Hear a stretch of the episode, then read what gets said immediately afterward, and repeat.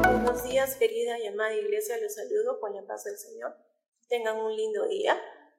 Hoy día vamos a seguir con nuestro devocional del libro de Marco, pero antes de comenzar el devocional vamos a orar.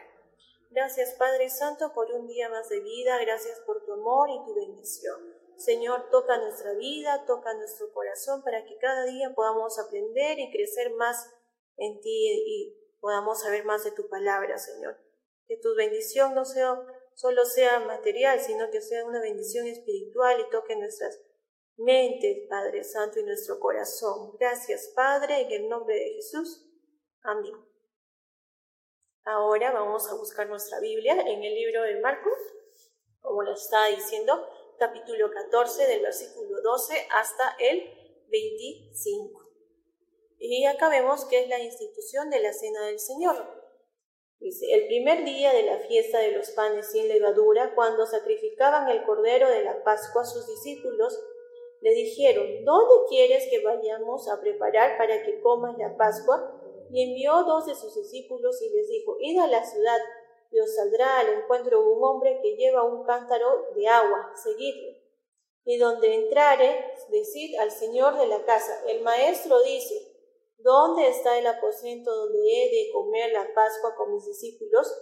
Y él os mostrará un gran aposento alto, ya dispuesto, preparar para nosotros allí. Fueron sus discípulos y entraron en la ciudad y hallaron como les había dicho y prepararon la Pascua. Y cuando llegó la noche, vino él con los doce. Y cuando se sentaron a la mesa mientras comían, dijo Jesús, de cierto os digo que uno de vosotros que come conmigo me va a entregar.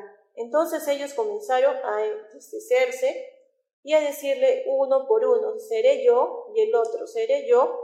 Él respondiendo les dijo, es uno de los doce el que moja conmigo en el plato. A la verdad el Hijo del Hombre va, según está escrito de él.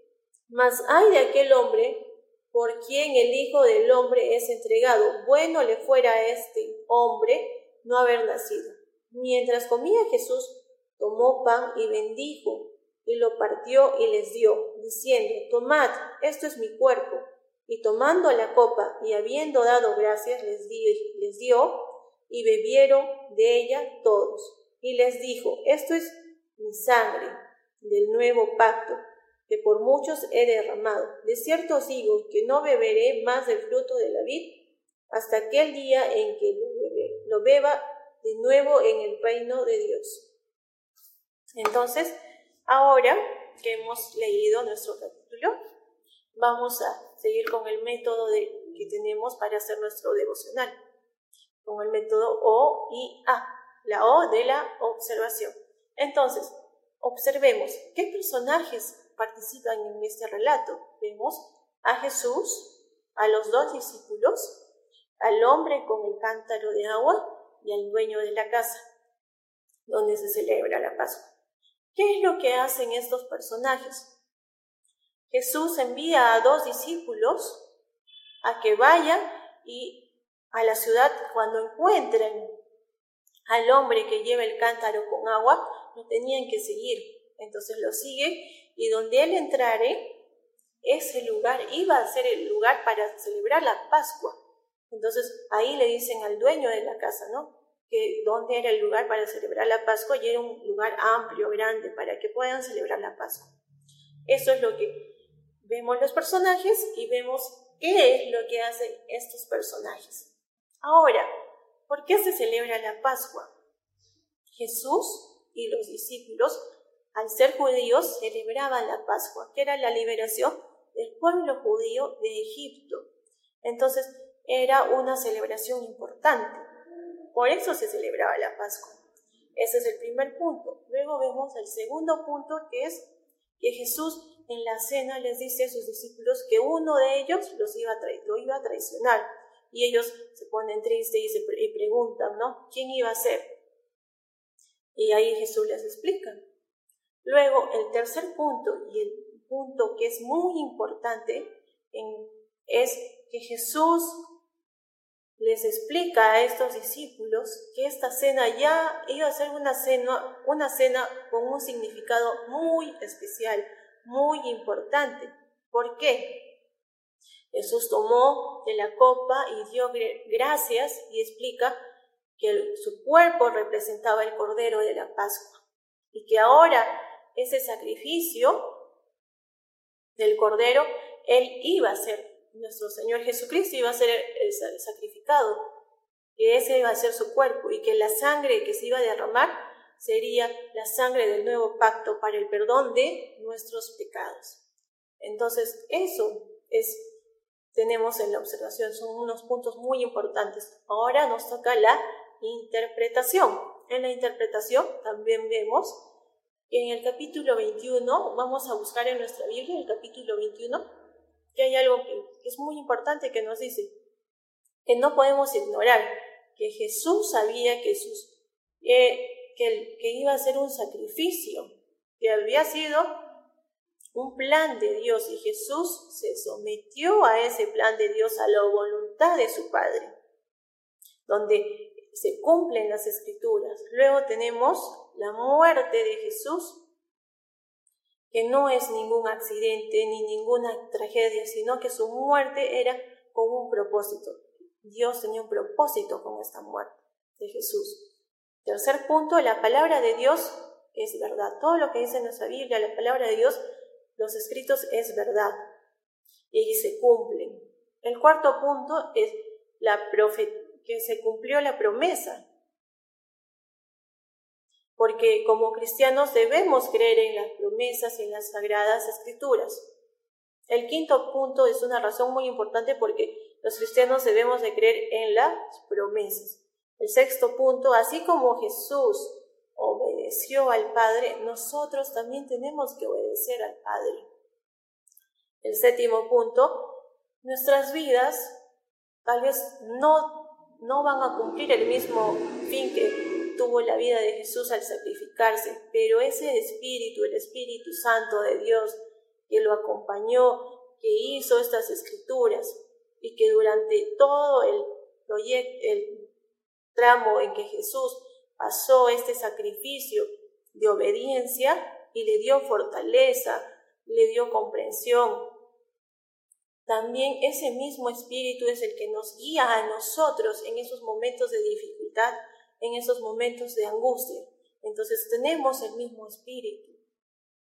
Ahí terminamos con nuestra interpretación y qué, enseñanza espiritual nos deja este relato. ¿Qué enseñanza? Es una... Eh, tenemos cuatro puntos importantes que nos presenta el nuevo pacto el nuevo pacto de Dios a través de Cristo. El, segundo punto es el sacrificio de Jesús. es el medio por el cual Dios perdona nuestros pecados. El tercer pacto, el tercer punto es que Jesús instituye la Santa Cena y nos ayuda a enfocar en qué? En el pan y el vino nos ayuda a recordar que es el, cuerpo y la sangre de Cristo que fue derramada por nosotros, por nuestros pecados.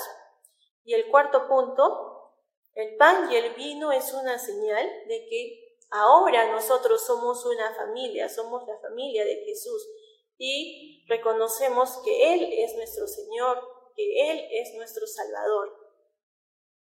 Ahora vemos qué aspectos del carácter y o atributos de Jesús nos muestra este pasaje. Este pasaje, como vemos y lo hemos venido repitiendo, es la obediencia. Esa obediencia de Jesús, que estaba yendo a sufrir a la cruz, pero él siguió adelante, siguió obedeciendo y muestra el amor que tiene por nosotros. Luego, en el capítulo, en el versículo 25 vemos la Santa Cena nos recuerda que nuestra vida cristiana no termina en esta tierra, sino que nosotros tenemos una vida prometida y que vamos a ir con Jesús a celebrar esa cena en el reino de Dios. La aplicación, la aplicación que vemos, porque seguimos con el método OIA, ahora nos toca la A de la aplicación. La aplicación es que ¿Qué, ¿Qué nos muestra que tenemos que hacer hoy día? ¿Qué tenemos que hacer nosotros hoy? Volvemos a decir que es la obediencia. Así como Jesús obedeció, nosotros sigamos ese camino de obediencia. También el segundo punto es que la Santa Cena no tiene que tomarse a la ligera, sino que nosotros tenemos que tener un corazón limpio, un corazón que, nos presentemos ante el Padre con un corazón limpio. Y si hemos pecado, pidámosle perdón, porque Dios va a ver nuestro corazón y Él nos va a limpiar.